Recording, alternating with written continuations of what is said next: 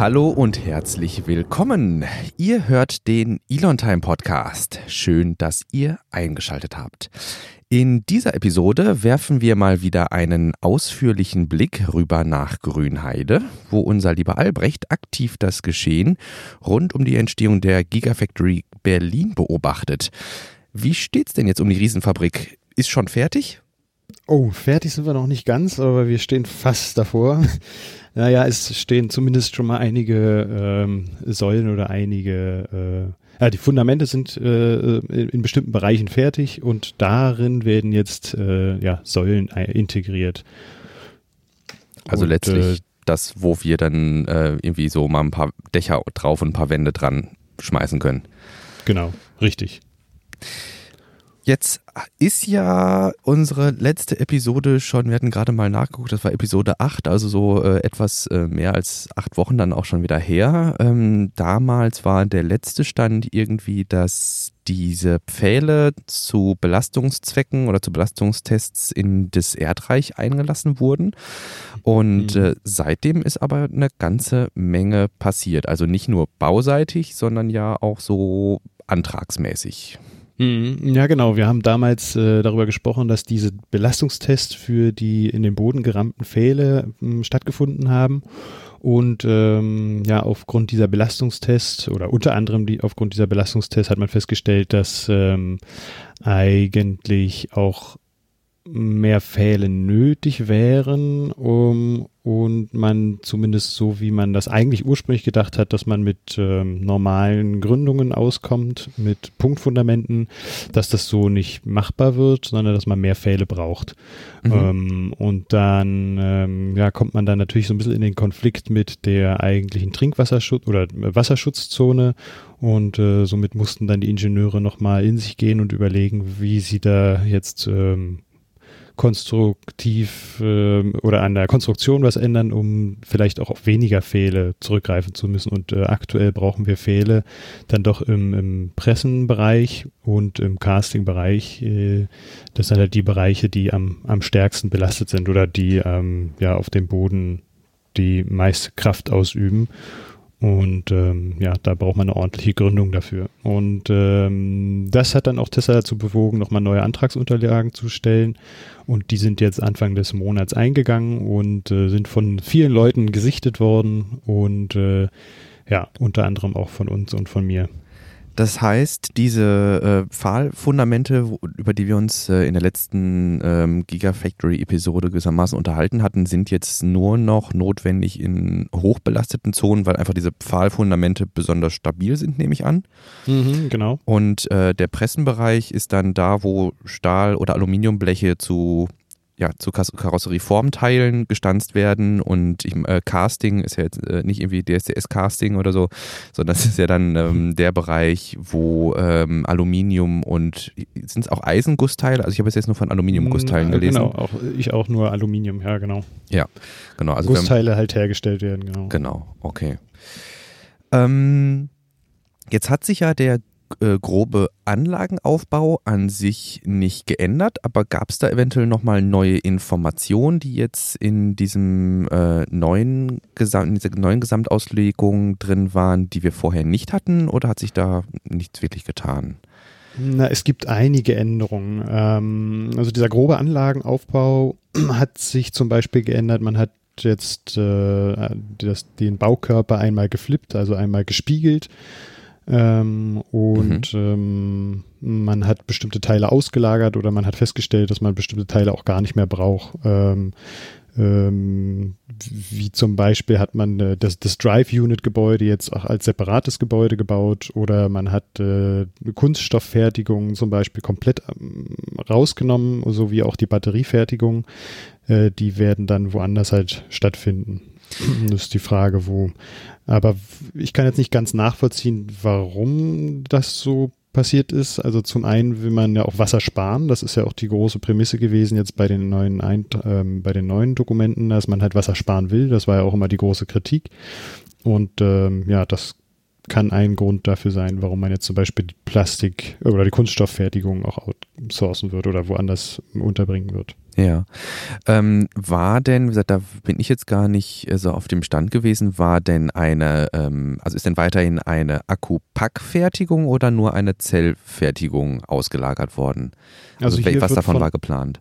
Ja, Battery Pack äh, ist jetzt ausgelagert worden oder fällt weg. Okay. Wohin das geht, weiß ich nicht.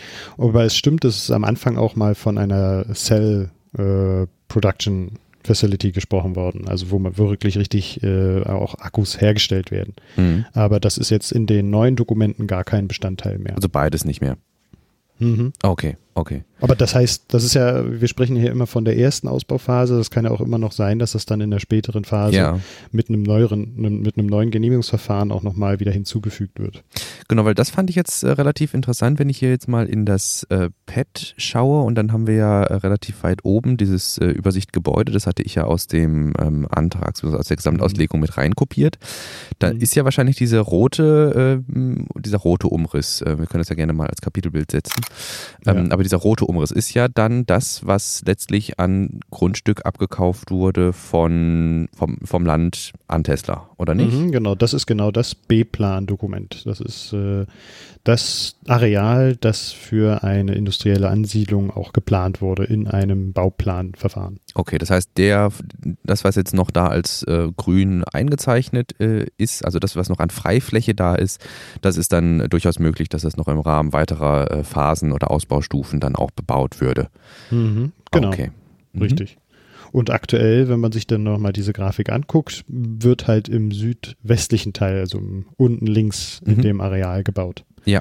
Und da sieht man auch ganz gut, dass dort das DU steht für Drive Unit, dass das ausgegliedert wurde aus dem eigentlichen, aus dem eigentlichen Plan.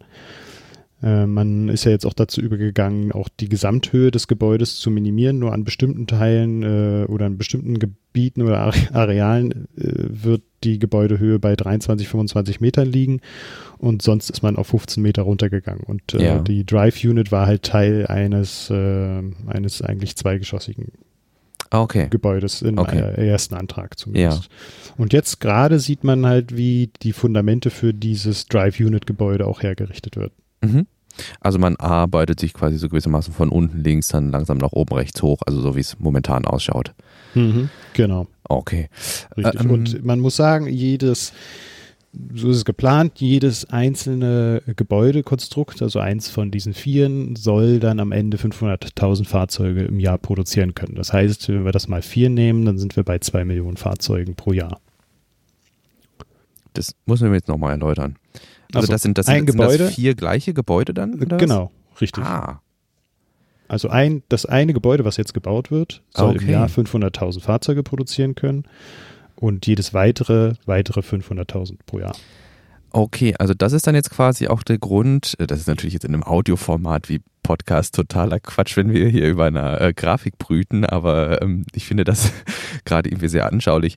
Ähm, das ist auch der Grund, warum äh, wir diese farblichen Untereinteilungen innerhalb äh, des Gebäudes nur in einer dieser weißen vier Flächen haben. Mhm, genau. Okay. Gut. Nee, und man kann dann sich dann grob vorstellen, dass diese ja. Einteilung auch auf die anderen Gebäude dann übertragen wird. Ja, ja, ja, weil die sind ja tatsächlich nur, halt gespiegelt. nur gespiegelt. Genau, mhm. genau. Da ist dann nur die Frage, wie das dann mit der Drive Unit äh, mhm. sein wird, ob das dann, ob man dann darauf aufbauen kann.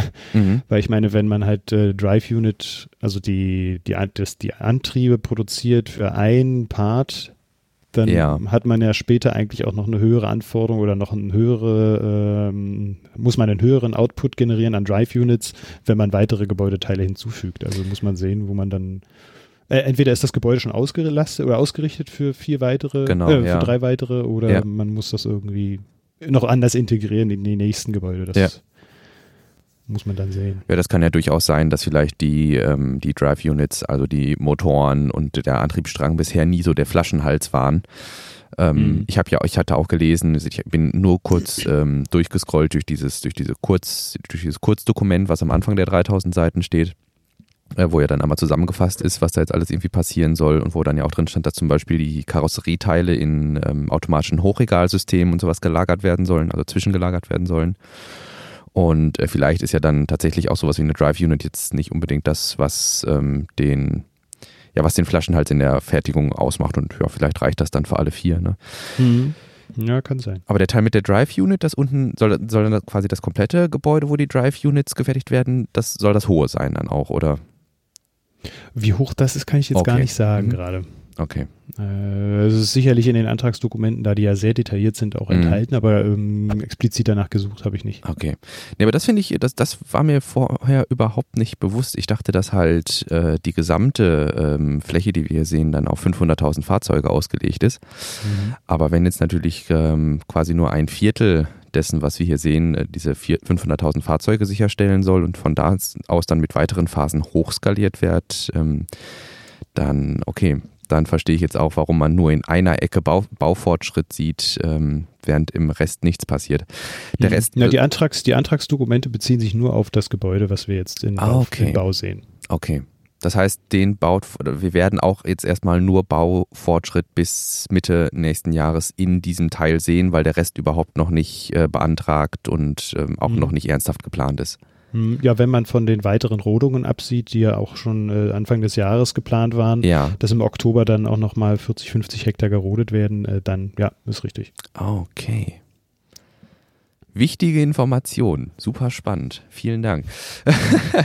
das ist ja doch durchaus eine Erkenntnis irgendwie, also wenn äh, dann die Gigafactory Berlin dann am Ende, wie du sagst, äh, mal vier irgendwie bei zwei Millionen Fahrzeugen auskommt, das ist dann natürlich ähm, und die Mitarbeiter, es ist ja die Mitarbeiter, die jetzt im Antrag genannt sind, äh, die Mhm. eingeplant sind, sind ja auch nur für dieses eine Gebäudeviertel dann, ne? Mhm, ist richtig. Unfassbar. Und man muss dann natürlich sehen, also Tesla muss sehen, wie so die Absatzzahlen sind und ähm, hat dann auf jeden Fall Platz auch noch, äh, das weiter auszubauen. Mhm. Muss man dann nur sehen, ob das für Tesla auch wirtschaftlich ist und sinnvoll ist. Ja. Vielleicht ist die Nachfrage irgendwann auch doch recht schnell gesättigt äh, oder Ja. äh, Konkurrenzunternehmen stellen sich noch stärker auf oder so. Das, das muss dann in die weitere Planung natürlich mit eingehen. Ja, aber das ist, äh, das ist ja insofern gar nicht dämlich. Ich weiß es halt, kann natürlich sein, dass das sowieso üblich ist, äh, so Fertigungsanlagen zu planen. Ähm, aber ich äh, sehe hier auch immer so ein bisschen so einen, so einen iterativen Ansatz ähm, außer Informatik irgendwie. Ne? Also, dass man erstmal quasi den Grundstock legt und wenn man sich dann irgendwie was weiteres erlauben kann, dann kann man einfach skalieren. Ne, dann hat man eine Blaupause, dann weiß man, wie was zu beantragen ist und hat das auch schon mal beantragt und dann braucht man eigentlich nur die Grafiken im Antragsdokument einmal spiegelverkehrt irgendwie ja. neu rendern und dann äh, zack Ja, man ja. den zweiten Antrag fertig. Ne? Und man Ja. weiß mit ziemlich hoher Wahrscheinlichkeit, dass der äh, nicht abgelehnt wird, weil man hatte die ganzen Fallstricke Mhm. schon irgendwie im ersten Antrag überstanden. Ne? Mhm. Ja, und ähm, ich meine, vor kurzem hat der Elon Musk auch getwittert, dass er es auch nicht ver verkehrt hielte, wenn auch kleinere Fahrzeuge vom kleinere Fahrzeuge Tesla präsentiert irgendwann und die im Designstudio in Berlin dann auch äh, entwickelt werden. Ja. Da ähm, können wir uns sicherlich auch vorstellen, dass nicht nur Model Y Produkte oder Model Y Fahrzeuge vom Band laufen dort in Berlin, sondern dann vielleicht auch kleinere oder auch äh, Tesla Semi-Fahrzeuge vielleicht. Ja. Oder der gute alte, in der deutsche Liebling, der Kombi. Ja. Ja. Auch das ist möglich. Okay, gut. Ähm, ich springe hier einmal zurück. Du hattest jetzt hier noch anhängig gemacht an den groben Anlagenbau die Gigapress. Ähm, was hat es Mhm. damit auf sich? Was macht das so spannend? Ja, ähm, ist ja so, dass in der Halle auch wirklich große äh, Maschinen zum Einsatz kommen und das finde ich irgendwie ziemlich spannend und interessant. Äh, wenn man sich mal Videos bei äh, YouTube anschaut, äh, wie in Fremont zum Beispiel diese großen Pressen äh, auch funktionieren und arbeiten, finde ich das echt spannend und Mhm. hätte richtig Lust, mir das mal von nahem bald anzugucken. Aber ähm, von Idra, das ist eine größere italienische Firma, die ähm, Casting Machines herstellt, ist vor einer ganzen Weile auch mal bekannt geworden, dass die eine extrem große Casting-Maschinen herstellen und äh, die haben sie dann Gigapress genannt. Ja. Und wir haben jetzt in den Dokumenten sehen können, dass dort äh, acht dieser Gigapresses äh, wahrscheinlich aufgebaut werden. Mhm. Ähm, und da ist auch schon ziemlich detailliert benannt, wo die dann stehen sollen und wie die angeschlossen sind. Mm, Und ja, das ist äh, spannend und interessant zu beobachten. Die IDRA Gigapress ist dann aber eine Gussdruckmaschine. Also da geht es jetzt Ja, im Sinne hat- von Press nicht um Standsteile. Richtig, genau. Das hat Okay. mich am Anfang auch immer ein bisschen durcheinander gebracht. Ja. äh, weil ich dachte, hä, sollen da jetzt acht große Pressen hingestellt werden? Nein, das ist tatsächlich äh, im Casting-Bereich ange Ja. angesiedelt. Okay. Ja. Aber nichtsdestotrotz, ähm, ich hatte ähnliche Videos gesehen aus der Gigafactory in äh, Shanghai, ähm, wo ja Mhm. das äh, Model Y unter anderem auch gefertigt wird. Und ähm, das hat ja auch ähm, äh, John Monroe. Äh, Hm, weiß ich jetzt nicht. ich, man, auf jeden Fall Monroe ähm, ist ja Mhm. diese, diese Analysefirma, die da das Model Y zerlegt hat. Und ähm, er hatte ja dann auch rausgefunden, dass äh, das Model Y nur, er hatte die, die, der hintere Teil der Karosserie ein großes Standsteil Mhm. ist. Und ähm, wo dann auch gesagt wurde, ja, da kann man sich dann vorstellen, gut, ich kann es mir nicht vorstellen, aber ähm, dass da unvorstellbare Kräfte für nötig sind, um mit so einer Präzision ähm, dann halt auch diese Standsteile herzustellen. Und entsprechend, klar, hier gibt es dann vielleicht diese IDRA Gigapress für die Druckgussteile, aber ich kann mir vorstellen, dass die ähm, Pressen, die die Standsteile herstellen, sich nicht verstecken müssen Mhm. und entsprechend dann auch auf einem Fundament ähm, zu stehen haben, was diese riesigen Maschinen aushält. Ne? Ja, richtig. Der grobe Anlagenbau, der zeigt ja auch, ähm, dass im Nordwesten diese Stanzen auch ähm, äh, gebaut werden sollen. Und es gibt in den detaillierteren Dokumenten auch die Ansage, dass es da drei Bereiche geben wird, wo diese Pressen dann auch aufgebaut werden. Und das sehen wir jetzt schon. Wir sehen jetzt dort in dem Bereich auch Aushebungen, tiefe Aushebungen und man wartet, so Mhm. sieht es aus, äh, so eine Warteposition. Da sind dann auch schon ähm, die Piles, die ähm, Ach, ich, jedes Mal, das hatten wir letztes Mal auch schon. Ja. Die Pfeiler, danke, die in den Boden gerammt werden, liegen auch schon bereit.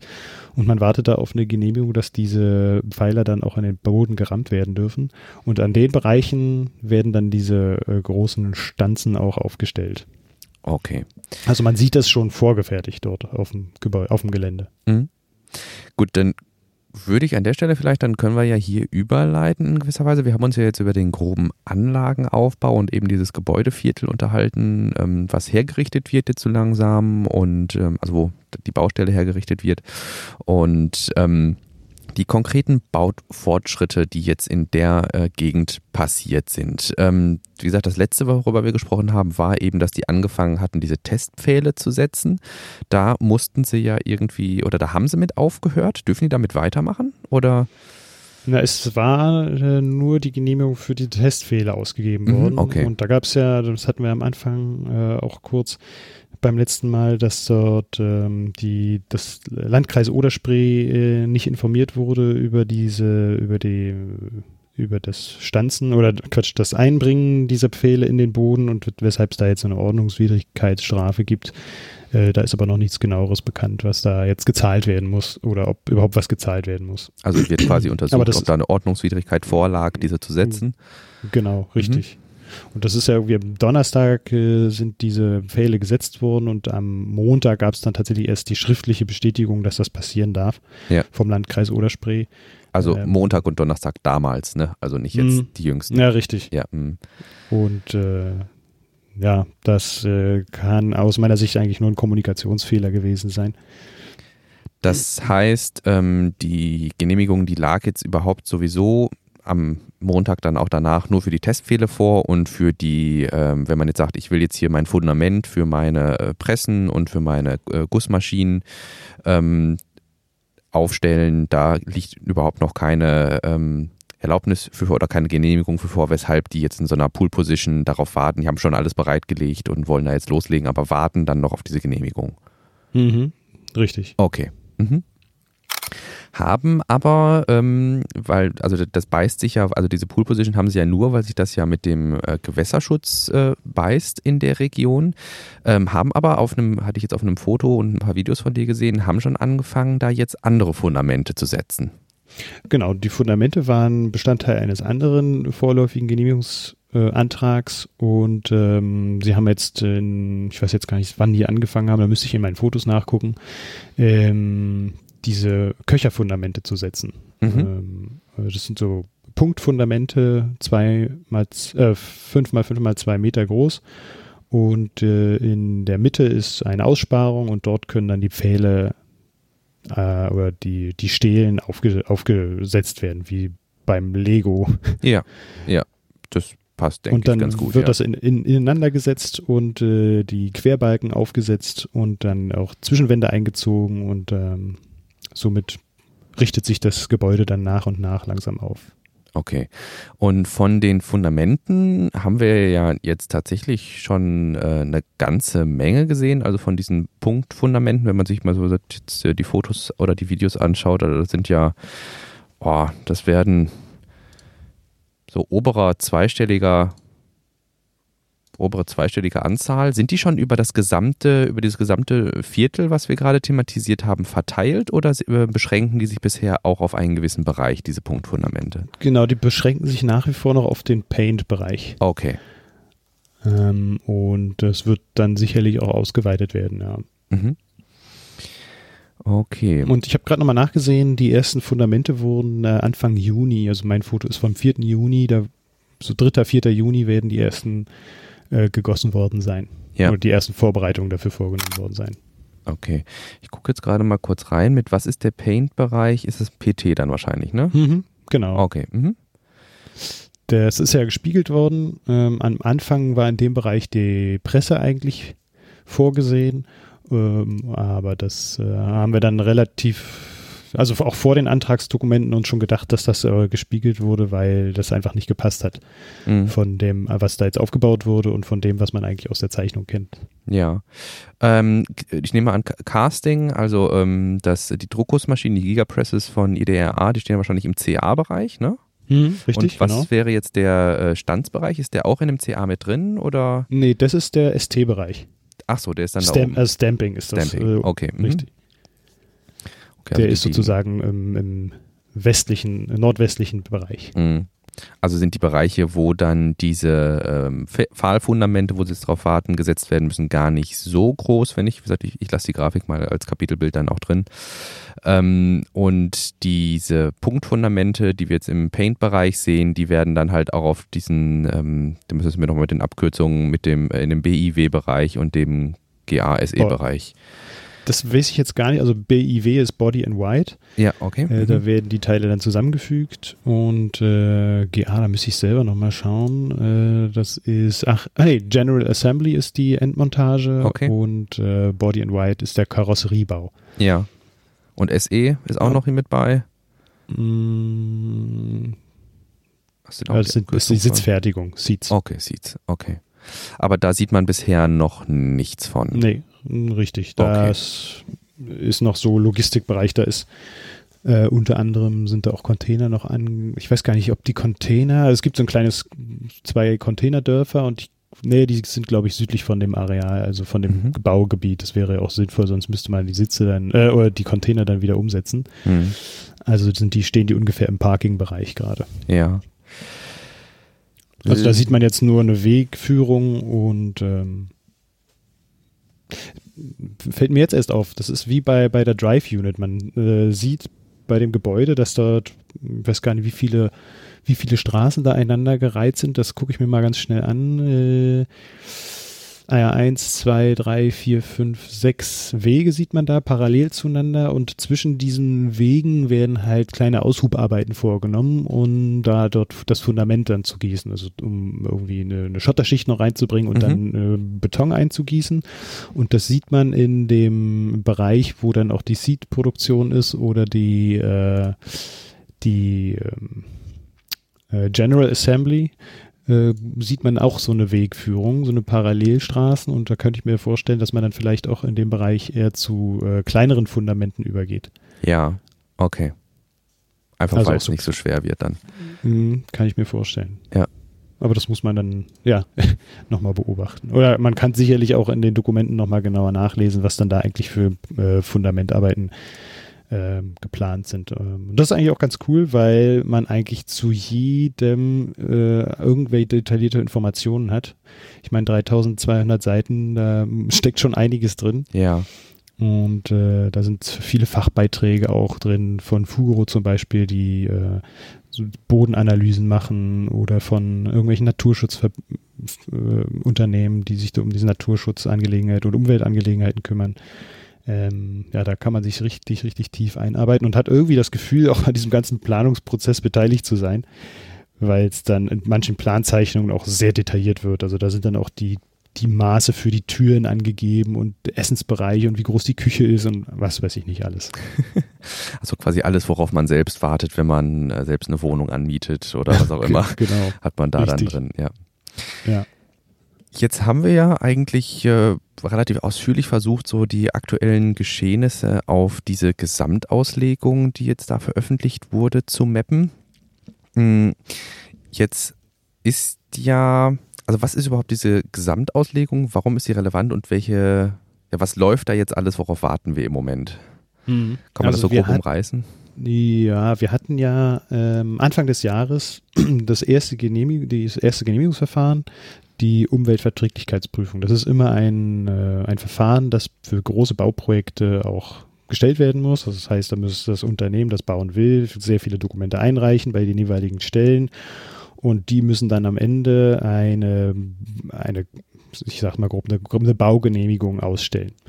Und äh, bei so ganz großen Bauprojekten zieht sich das Ewigkeiten hin. Und es gibt halt auch, äh, weil man natürlich nicht so lange warten will, bis da das grüne Licht kommt am Ende, gibt es die Möglichkeit laut mh, Paragraph 8a Bundesemissionsschutzgesetz auch eine Erlaubnis auf vorzeitigen Maßnahmenbeginn äh, zu bekommen. Das heißt, äh, das Un Bau ein Unternehmen stellt immer Anträge, so Teilanträge zu bestimmten Maßnahmen, die es machen will und die einzelnen Behörden gucken drüber, ob das, äh, ob das, ob es ein grünes Licht geben kann für dieses Teil, für diese, diesen Teilantrag oder nicht. Und ähm, das ist jetzt bei dem Giga Berlin Gebau jetzt äh, gab es jetzt vier, vier dieser Anträge auf vorzeitige Maßnahmenbeginn. Äh, Der erste war im Februar Rodung von den 90 Hektar, dann im März hatten wir die Geländeeinebnung, äh, im Mai dann schon die vorbereitenden Maßnahmen oberhalb des Grundwasserleiters und ähm, jetzt kam, heute kam die Genehmigung für den Rohbau raus. Okay. Also das sind dann immer Erlaubnisse, Teilausführungen des Gebäudes durchführen zu dürfen. Okay. Und wir warten aktuell, weil diese äh, das Genehmigungsverfahren im Januar gestartet ist und auch mit den jeweiligen äh, Auslegefristen und Einwendungsfristen und sich aber in dem Verfahren jetzt so einiges auch geändert hat, wie jetzt äh, die Gründung zum Beispiel oder auch äh, der Wille, weniger Wasser zu verbrauchen, ähm, hat Tesla jetzt nochmal neue Antragsunterlagen eingereicht, die jetzt auch nochmal so gravierend sind, dass die Öffentlichkeit beteiligt werden muss, weshalb jetzt vom 2. Juli bis zum 3. August diese Dokumente auch nochmal online, also ausliegen. Online ja sowieso auch länger, aber die liegen halt in der Gemeinde oder in verschiedenen Gemeinden aus. Man kann sich dann anmelden und äh, da auch Einsicht nehmen. Und dann auch nochmal einen Monat sich anschließt, dort auch Einwendungen eingeben zu dürfen. Also bis zum Anfang September, 3. September dürfen Einwendungen gegeben werden. Dann beschäftigt sich die Behörde mit diesen ganzen Einwendungen nochmal, fasst das alles zusammen und am 23.09. um 10 Uhr wird es in Erkner einen Erörterungstermin geben, an dem diese Einwendungen erörtert werden. Äh, dieser Erörterungstermin wird sehr wahrscheinlich auch online stattfinden, sodass wir auch die Möglichkeit haben, alle daran teilzunehmen. Mhm. Äh, Das macht das Planungssicherstellungsgesetz äh, aus dem letzten Monat möglich. Das haben die äh, innerhalb kürzester Zeit auf Bundesebene entschlossen, weil es auch viele andere Genehmigungsverfahren gibt. Es gibt ja nicht nur Tesla, die hier groß bauen wollen, sondern im Bundesgebiet auch ja, viele, ja. viele, viele andere, die jetzt aufgrund eines nicht stattfindenden Erörterungstermins auch nicht zu einem Abschluss kommen können. Deshalb hat man jetzt versucht, da auch online mehr Beteiligung machbar zu machen, mach, äh, oder Online-Beteiligung ähm, oder ja, eine Online-Beteiligung durchführen zu können. So, meine Güte. Ja.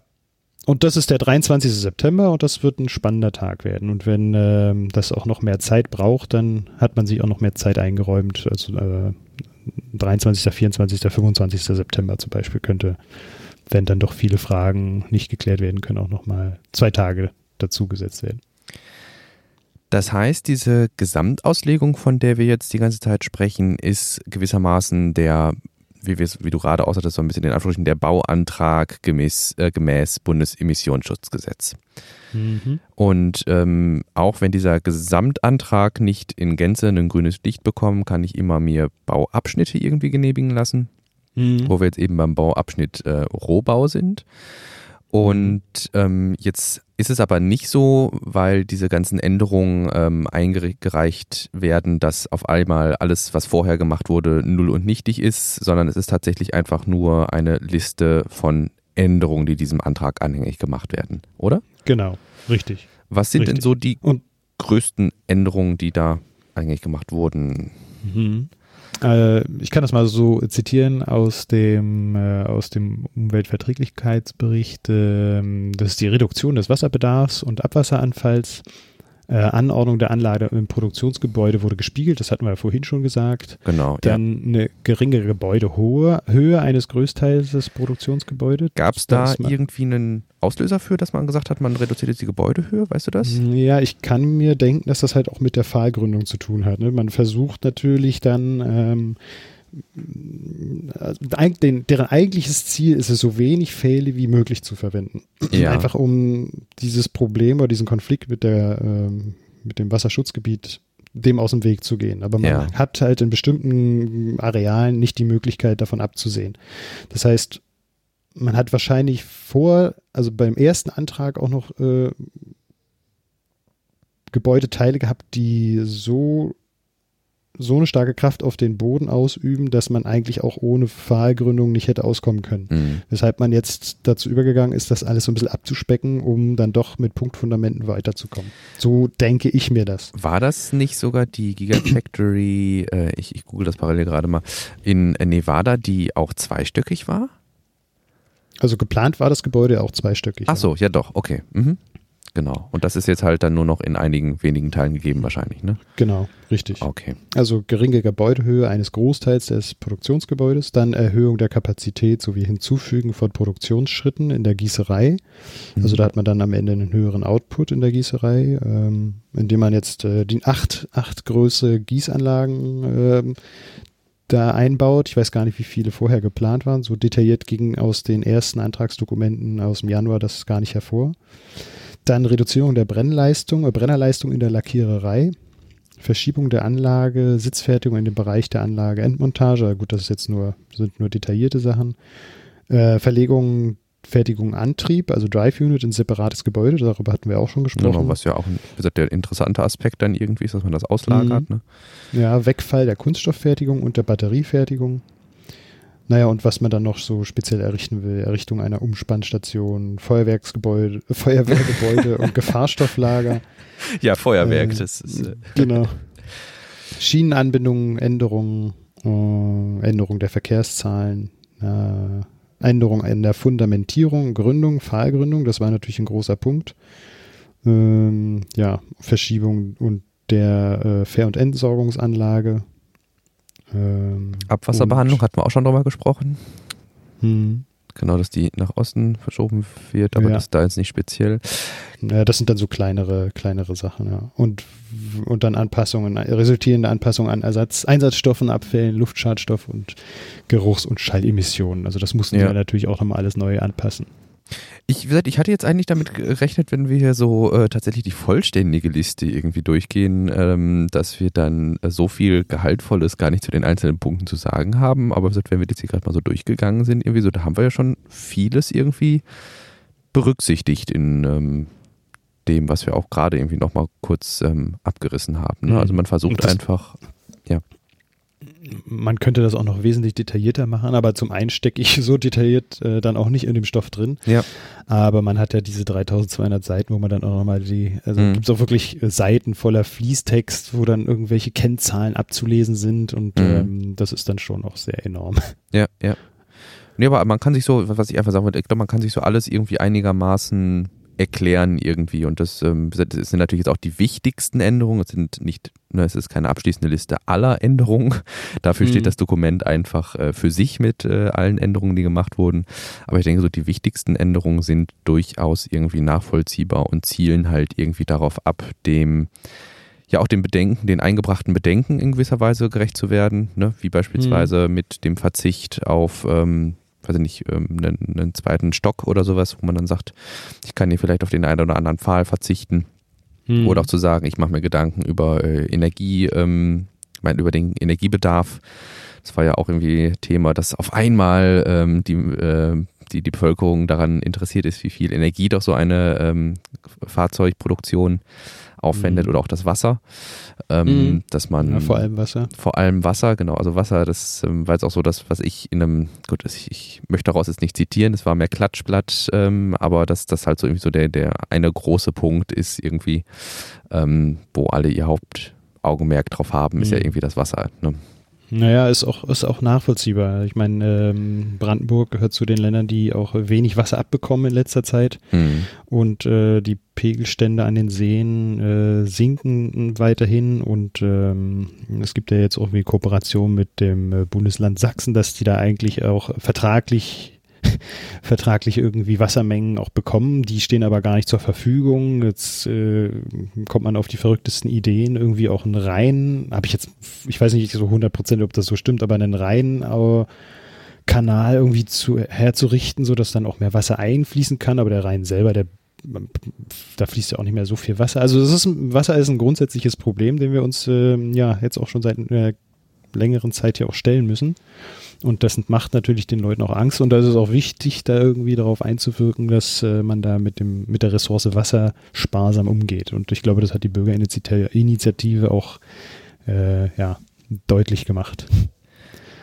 Hast du, äh, das ist jetzt einfach mal ins Blaue raus, da hatten wir in der Pre-Show nicht ähm, drüber gesprochen, mhm. hattest du vielleicht nochmal irgendwie, also bist du dir gewahr geworden, mal von so einem Kommentar tatsächlich von einem örtlichen Wasserversorger oder sowas, der da involviert ist, ob das ähm, jetzt alles zu gewährleisten ist oder weil, weil also da stehen ja, ich hatte mir, ich habe noch rein, kurz reingeguckt, da stehen ja auch Verfahrensfließbilder drin tatsächlich, ähm, also wo mhm. dann drin steht, wie viel Wasser an welcher Stelle reingeht und wie viel Wasser dann an welcher Stelle wieder rauskommt, also als, ähm, als Abwasser dann. Mhm. Ähm, das muss ja auch irgendwie sichergestellt werden und äh, ich weiß nicht, ist, Tesla kann sich das natürlich so wünschen, in Anführungsstrichen, dass äh, das ganze Wasser da ankommt, aber ähm, gibt die Infrastruktur das aktuell überhaupt her? Hast du da mal was gehört? Äh also aktuell nicht. Da sind natürlich auch ähm, Investitionen nötig und der WSE, der dafür zuständig ist, hat ja in der Vergangenheit auch des Öfteren schon ähm, ja darauf hingewiesen, dass dort auch noch mehr Investitionen unbedingt nötig sind, um das zu stemmen.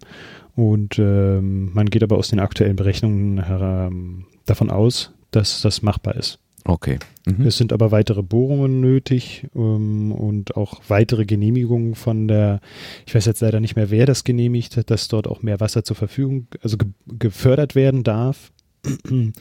ähm, da gab es jetzt aber auch die Genehmigung dafür, dass die Förderung auch äh, erlaubt wird. Das heißt, da würde dann letztlich eine eigene, eigener Brunnen oder eigenes Pumpwerk dann für Tesla eingesetzt werden. Hm, das weiß ich jetzt gar nicht so genau. Oder man äh, steigert die Förderung eigentlich einfach von den schon bestehenden Brunnen. Okay. Das mhm. kann auch sein. Also ich habe okay. jetzt zumindest nicht gelesen, dass es irgendwie eine neue Brunnenbohrung nötig ist, mhm. aber eine stärkere Förderung von den bestehenden Brunnen mhm. äh, ist aus meiner Sicht äh, beschrieben worden, ja in welche Richtung ich hier eigentlich nur äh, drängen wollte, so ein bisschen, du hattest anhängig gemacht an die wichtigsten Änderungen, die wir ja gerade vorgelesen haben. Das hast du hier nur als Stichwort drin, da wollte ich mal mhm. nachfragen. Die Grundwasserabsenkung für die Pressen. Mhm. Ähm, was meint das? ja, man wird ähm, in den Bereichen der Pressen nicht drum rumkommen, halt auch tiefer graben zu müssen und wahrscheinlich auch so tief, dass äh, man eigentlich in den in die Grundwasser oder in das Grundwasser eindringt. Und ähm, ist jetzt mit den neuen Antragsdokumenten auch eine Genehmigung oder ein Antrag eingereicht worden, dass diese Absenkung stattfinden darf, äh, damit dort auch die Fundamentarbeiten äh, durchgeführt werden können. Das heißt, statt das Fundament so, also jetzt, einfach mal symbolisch gesprochen, auf den Berg zu setzen, um möglichst weit weg vom Grundwasser zu sein, das war mir gar nicht bewusst, ist es tatsächlich möglich, dann an den Stellen, wo diese, äh, diese, diese Pfahlfundamente gesetzt werden müssen, gezielt den Grundwasserspiegel so abzusenken, dass der unterhalb dieser Fundamente liegt. Mhm, genau. Okay. So habe ich das verstanden. Ja. Ob das jetzt eine temporäre äh, Maßnahme ist, um dann so eine Art Wanne herzurichten und ja, dann genau. das äh, Abpumpen dann auch irgendwann zu beenden und äh, so, dass sich der Grundwasserspiegel wieder auf Normalniveau äh, anhebt. Ah, okay. Weiß ich jetzt nicht, oder ob man ja. das äh, dauerhaft so machen will. Das kann ich jetzt nicht sagen, wobei letzteres, glaube ich, auch äh, sehr ineffizient ist, weil man ja dann ständig dafür sorgen muss, dass das Wasser unterhalb dieser äh, dieser, äh, dieser Mhm. Linie bleibt. Mhm. Also wird das eher so eine Art Wanne sein, die man dann herrichtet und ja. Okay. Aber das, das, das hattest du jetzt auch aus dem ähm, aus der Gesamtauslegung oder?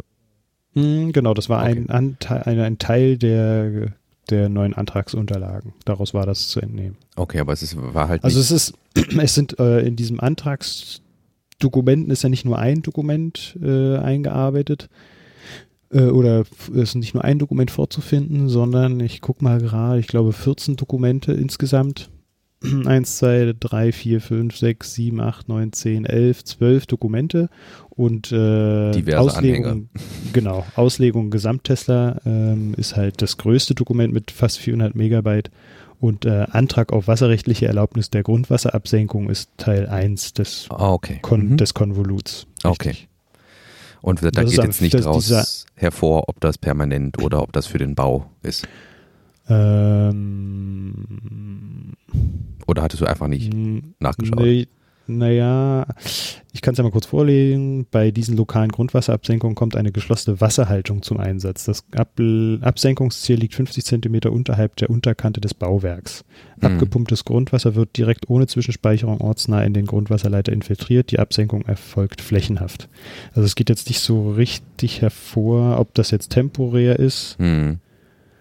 oder nicht. Man weiß ja nicht, ob das vielleicht dann einen, irgendwie ein ähm, Ingenieurswissenschaftlicher, also ich weiß nicht, ob man das Ingenieur, Ingenieurswissenschaft nennen können. Ich fasse es jetzt einfach mal da, äh, dazu, ob das ein In- Ingenieurswissenschaftlicher Hebel ist, um letztlich dieses, ähm, ja, um die, die Regel äh, zu erfüllen, dass man eben den Grund, also den eigentlichen Grundwasserspiegel dann nicht tangiert. Ne? Also wenn man sagt, ja, mein Gebäude befindet sich nicht im Grundwasserspiegel, weil ich sichergestellt habe, dass das Grundwasser an dieser Stelle tiefer liegt, Mhm. dann könnte das ja was sein, was unter Umständen auch dauerhaft hergestellt sein muss. Ne? Ja. Aber auch, auch das wird sich.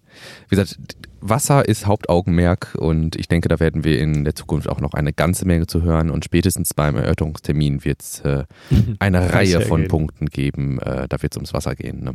Ja, äh, also ich meine, 370 Einwendungen sind bis jetzt hergestellt worden mh, zum ersten Genehmigungsverfahren und da werden jetzt natürlich noch um einige mehr kommen, weil äh, um, umso detail oder desto detaillierter, umso mehr Einwendungen wird es sicherlich auch geben, Ja, weil es ja, dann natürlich ja, mehr ja. Möglichkeiten gibt, zu bestimmten Punkten auch was sagen zu können. Ja. Ja, das wird auf jeden Fall spannend und äh, komplex. Die Erörterung, sagtest du, ist am 23.09. Ich mache mal Mhm. kurz grün dran. Ähm, und findet eben, wie gesagt, aufgrund dieser jetzt dieser neuen, ja, einfach pandemiebedingten Verordnung dann auch wahrscheinlich im öffentlichen Bereich statt. Ähm, können da letztlich, also kann letztlich jeder irgendwie sich jetzt das Dokument vornehmen und sich Gedanken darüber machen und eine Einwendung einreichen oder muss man da irgendwie institutionell gebunden sein, damit man sowas machen kann, weißt du das? Nee, tats- tatsächlich kann da jeder Bürger äh, auch eine Einwendung dazu geben. Okay. Da, das, da musst du kein, kein Verein sein oder kein Unternehmen, sondern es betrifft ja viele Leute, auch in der Umgebung und äh, na klar, können die auch Einwendungen stellen. Und die müssen auch nicht negativ behaftet sein. Wenn jemand eine coole Idee hat, die er findet, die ist noch gar nicht zur Ansprache da irgendwie gekommen und äh, sollte aber auch erörtert werden, na, dann kann man das ja auch machen. Wird das Ganze vorab gefiltert, dass man ähm, quasi schaut, ja, wir sind nicht, 362 Einwendungen sind jetzt eingegangen, das ist auch die absolute Zahl dessen, was eingegangen ist, oder gibt es vorher sowas wie eine Review, wo man dann sagt, ja gut, das ist ja jetzt wohl keine, also das ist so nach dem Motto, ich finde das doof, ist jetzt keine legitime Einw äh, Einwand. Ja, na, es gibt äh, Kriterien, an die man sich halten muss. Äh, zum Beispiel Okay. muss klar sein, wer diesen Einwand gemacht hat. Ähm, es muss klar, äh, klar hervorgehen, was eigentlich der Einwand ist. Ähm, also da wird schon auch gefiltert, denke ich, ja. Mhm. Es gibt bestimmt auch Leute, die einfach schreiben, ja, das ist aber scheiße hier und äh, das war's dann. Ja, Wollen sie nicht, will ich nicht, mach das weg. Äh, dann wird das sicherlich nicht Be- Bestandteil sein. Und ich kann mir auch vorstellen, einfach aus der Struktur wegen, dass man das Ganze kategorisiert und dann ähm, Thema für Thema abhandelt mhm. Mhm. und auch zusammenfasst. Und es wird sicherlich ja auch viele Einwendungen geben, die eigentlich das, das gleiche Ziel, Ziel haben oder auf das gleiche abzielen. Jetzt ist ja dann, also nach dem Erörterung, also wenn der Erörterungstermin passiert ist, wenn wir jetzt quasi da mal so langsam den Blick in die ähm, Zukunft werfen, wenn ich, ich gucke mhm. oder wenn ich hier nicht noch was vergessen habe, Liste der Änderungen, die wichtigste Änderung hat man. Äh, wenn man jetzt quasi dann von hier aus jetzt mal so einen Blick in die Zukunft wirft. Der Erörterungstermin ist doch so der, so ein, ich würde jetzt nicht sagen der letzte, aber ein großer Meilenstein auf dem Weg zur Gesamtgenehmigung dieses Vorhabens, oder nicht? Genau, richtig.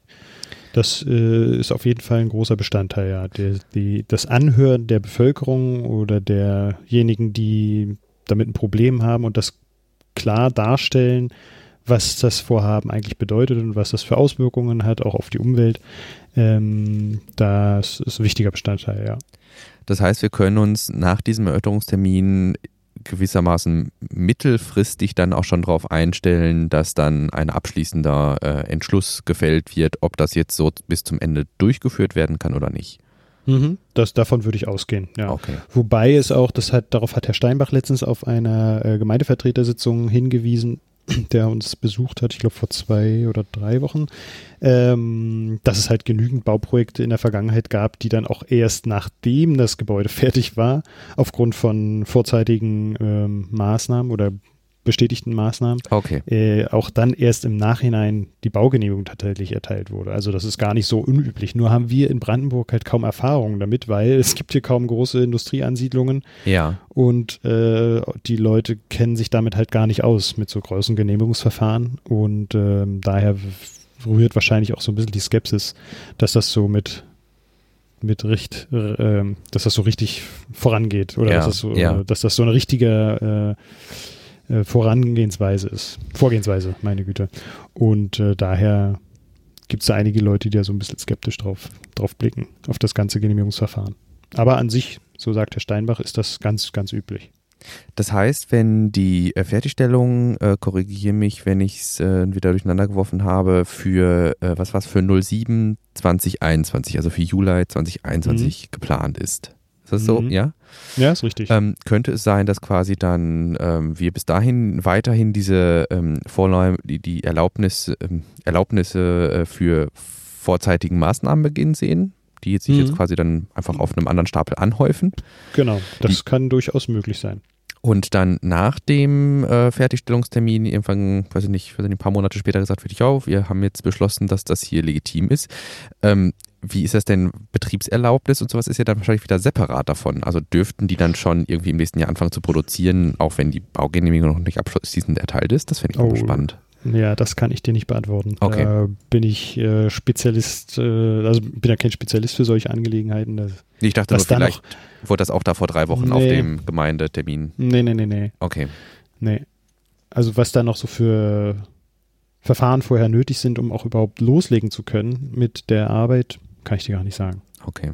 Ja gut, vielleicht gibt es ja auch ähnliche Hebel wie jetzt ähm, hier beim vorzeitigen Maßnahmenbeginn, dass man dann quasi auch da wieder irgendwas vorziehen kann und hm. Naja, gut, aber. Ähm, also ich meine mich erinnern zu können, dass es zum Beispiel in China so war, dass die auch erst eine Genehmigung dafür brauchten, dass sie äh, mit, dem, mit der Produktion auch starten können. Ja. Da ist sicherlich auch nochmal einige Prüf, äh, Prüfverfahren nötig, um zu gucken, dass die Maschinen auch alle ordentlich laufen und da kein Öl ausläuft und was weiß ich nicht alles. Mhm.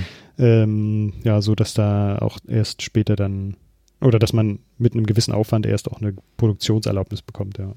Ja, weil es, ist, es, ist, es stellt sich natürlich irgendwie so die Frage, wenn, wenn Elon tatsächlich, ähm, zumindest in Elon-Time, ähm, davon ausgeht, dass im nächsten Jahr schon äh, die Produktion anläuft und das ja tatsächlich sich jetzt langsam irgendwie erhärtet. Also das ist ja tatsächlich nicht nur Elon, sondern auch dann irgendwie seine äh, Europa-Officials, ähm, die das irgendwie so in den Blick nehmen, wie ich das verstehe. Ähm, dann muss bis dahin ja tatsächlich also dann kann es ja durchaus sein, dass vor Abschluss äh, dieser oder vor Abschluss schließendem Erteilen der Baugenehmigung auch sowas wie äh, Personal und sowas ähm, akquiriert werden muss und sowas. Ne? Mhm.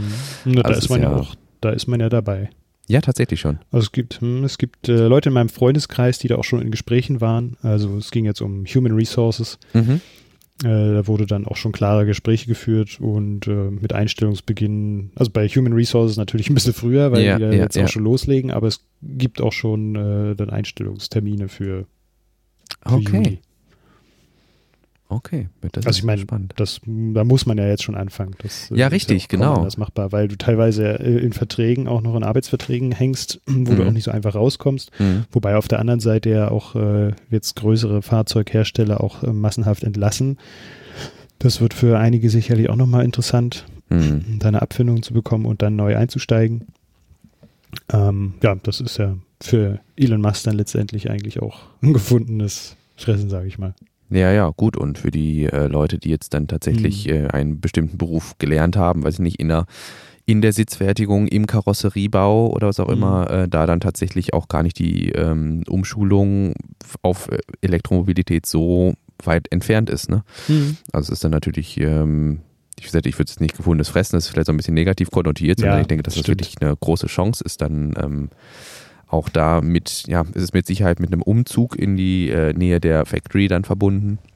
Aber wenn ja. die äh, ordentlich an äh, die Infrastruktur angebunden ist, ähm, dann mit Sicherheit auch ein, eine große Chance dann. Ne? Mhm, richtig, und das ist auch nochmal ein großer Punkt. Ne? Das ist das Einbinden der um, umgebenden Gemeinden ähm, und auch überlegen, wie man diese Herausforderung, wie man sich dieser Herausforderung stellt, ne? wie man äh, innerhalb kurzer Zeit auch relativ viele Menschen hier ansiedeln will. Ne? Und da ja. ist ähm, ja einiges an Arbeit jetzt gefragt aus den Gemeinden. Und äh, mhm. da gab es ja vor, in der Vergangenheit auch ein, ein Statementpapier, Grow Together nennt sich das. Das sind Ergebnisse der Steuerungsgruppe des Landkreises Oderspree zum Ansiedlungsvorhaben des Unternehmens Tesla und der Gigafactory Berlin. Und da ja. spielen ganz viele Aspekte eine, eine Rolle, gerade was auch so die Infrastruktur anbelangt. Und da sitzen schon einige Leute zusammen, die sich da auch Gedanken machen. Mhm. Ja, wunderbar. Das klingt doch alles sehr vielversprechend irgendwie. Also das war mir, ich finde, ich für mich habe so am, als wesentlichsten Punkt mitgenommen, dass mir überhaupt nicht bewusst war, dass jetzt erst das erste Viertel hergestellt wird und dass wir uns, ähm, wie das ja dann vielleicht auch nochmal so ein bisschen ähm, ja, zuversich zuversichernd auch von, ähm, äh, von, von dem äh, Minister auf dieser ähm, Gemeinde Sitzung hm, äh, dargestellt, auf ja. der Gemeindevertretersitzung dargestellt wurde. Also dass das durchaus üblich ist, einfach ähm, nicht direkt dieses, äh, diesen Gesamtkomplex, bevor der Baubeginn ist, zu genehmigen, sondern dass es durchaus typisch ist, sich entlang dieser vorzeitigen Maßnahmen Beginne äh, mhm. dann entlang zu hangeln, ähm, bis das Gebäude dann unter Umständen auch steht, bevor es überhaupt ähm, abschließend genehmigt ist. Genau.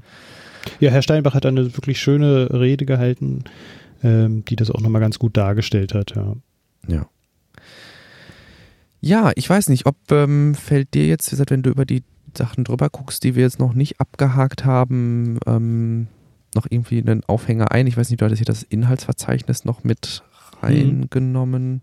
Ja, da wollte ich einfach nur noch mal darstellen, um wie viele Themen es sich eigentlich handelt. Mhm. Äh, ich zähle die jetzt nicht alle auf. Ja. Vielleicht nur mal so ganz interessante Anlagensicherheit, äh, Anlagensicherheit, äh, Anlage und Betrieb äh, im Allgemeinen. Da wird dann ziemlich detailliert beschrieben, wie dann eigentlich die Fahrzeuge produziert werden, welche Materialien dazu notwendig sind, ähm, aber auch Bauvorlagen und Unterlagen zum Brandschutz. Das ist auch sehr interessant, weil sich dort viele Zeichnungen auch befinden und auch tatsächlich mhm. sehr detaillierte Zeichnungen, sodass man sich auch schon mal so einen Eindruck davon vermitteln kann, wie das Gebäude letzten Endes dann auch aussieht.